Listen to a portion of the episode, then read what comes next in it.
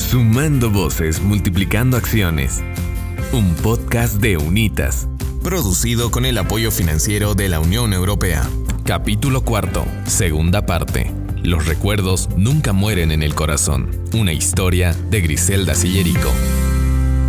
Griselda trabajó en la defensa de los derechos de diversos sectores, entre ellos pueblos indígenas originarios y campesinos, población afro, organizaciones de mujeres, niño, niña, adolescente, adultos y adultas mayores, personas con discapacidad y población con VIH. Bueno, el recorrido, como digo, de derechos humanos continuó trabajé en la Subsecretaría de Asuntos de Género, en instancia donde empezamos a hablar de que la violencia contra la mujer no es natural, ya eh, naturalizamos como se dice, y desde esa vez yo ubiqué, por supuesto, que la causa estructural de la violencia es la ideología, el sistema patriarcal, las relaciones de poder, ¿no? en esa línea, por supuesto, también vengo de, de haber recorrido caminos conjuntos con muchas mujeres, con muchas organizaciones, ya precisamente para instalar en agenda pública los derechos humanos de las mujeres. Estuve en la aprobación de muchas normas y siempre digo, ninguna norma se aprueba por dádiva de un sistema patriarcal. En Bolivia se aprueban normas, sobre todo en derechos humanos de las mujeres, porque es lucha en las calles, ¿ya? Y como lo estamos viendo actualmente, ¿no? 30 años de lucha incansable con mucho dolor y sacrificio, pero siempre firme. Costó mucho a, Bolivia la democracia. Tenemos un legado de muchos, está Ido Mitil, a Luis Espinal y entre esos Ana María Campero, ya que recordará fue igual un puntal en la lucha por la democracia.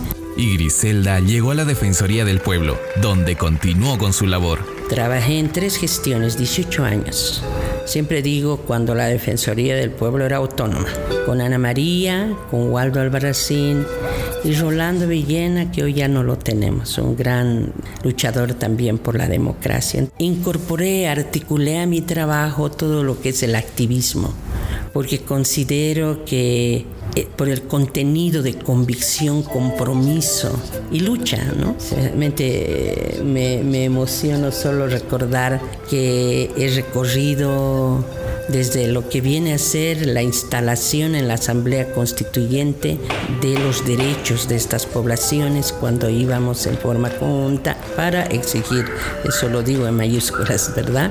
Desde la enseñanza que nos dieron los pueblos indígenas con la marcha del 90 luchando por instalar en agenda gubernamental las necesidades de los sectores que esta valiente mujer defiende. Bueno, ha sido interesante todo ese recorrido, imagínense 18 años, ¿verdad? Aprendí tanto de estas organizaciones que yo creo un puntal que incorporé en este trabajo fue cómo las normas que el mundo, América Latina y nuestro país aprueban casi todos los días y a veces eh, lo más duro en, consulta, ¿no? No se consulta a quién va a llegar las normas, pero trabajé en que esas normas se traduzcan en políticas de Estado. Bueno, muchos años vengo trabajando también en lo que viene a ser, digo, el indicador, el termómetro de la igualdad de género. Para mí es el tema de violencia y feminicidio. ¿De qué igualdad de género vamos a podemos hablar si tenemos 101 feminicidios a la fecha? Vengo trabajando junto a mujeres muchos años. He caminado, hemos caminado con familias, con mamás, con hermanas que hoy la tenían a la hermana y mañana ya no está, ¿no? Entonces, eh, sueño porque algo le pase al sistema patriarcal. Sueño que por lo menos se afecte los cimientos, no sé, a ratos digo eh, desportillar, que descascarar, porque si no, no va a parar el tema de violencia. Estamos hablando de igualdad de género, es bien está en la constitución, está en las normativas, pero veamos en terreno. Por ejemplo, solo el dato, 76% del trabajo en el hogar, del cuidado, está en espaldas actuales de las mujeres. Es otro termómetro para ver igualdad de género, ¿verdad? Cuando estoy hablando caminar juntos es eso, ¿verdad? Tema de paridad, sí, también eh, sueño con que sean transversales y estoy en esa tarea, soy parte en este momento, se ha organizado la Red Nacional de Universidades, 11 universidades del país, para trabajar el tema de igualdad de género. ¿no? El otro sueño es que respiremos democracia, porque es la única vía para que, no sé, para caminar juntos. Griselda Sillerico, una luchadora por la defensa de los derechos humanos. Domitila ya no está, pero nos ha dejado un legado. Por ejemplo, para mí recordar ese legado, compartir hoy con quienes van a escuchar. Y el otro que me dejó Ana María. Los derechos humanos son semillas.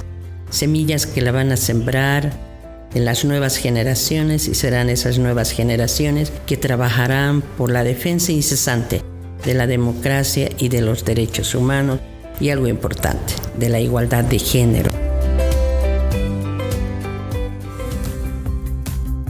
Este podcast ha sido elaborado con el apoyo financiero de la Unión Europea. Su contenido es responsabilidad exclusiva de UNITAS y no necesariamente refleja los puntos de vista de la Unión Europea.